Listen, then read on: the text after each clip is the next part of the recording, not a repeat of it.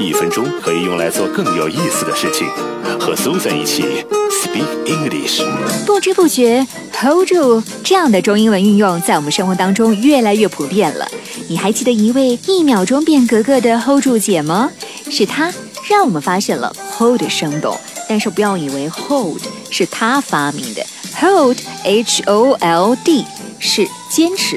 Hold 住，拿住，握住，顶住，有这样的意思。其实，在我老家广西，还有邻居广东，早有 hold 住这样的表达方式了。当我们在说 hold 住的时候，就是要指面对各种状况，要把持住，坚持住，充满着自信，从容面对一切。美国人经常对他们自己是充满着自信的，所以他们的思维就是 you can do it。美国人最有魅力的一点就是，他们心中永远充满着希望和信心。I can hold myself, I can hold my own，自信满满。学英语同样也是一样，要自信满满哦。OK，I'm Susan，Bye。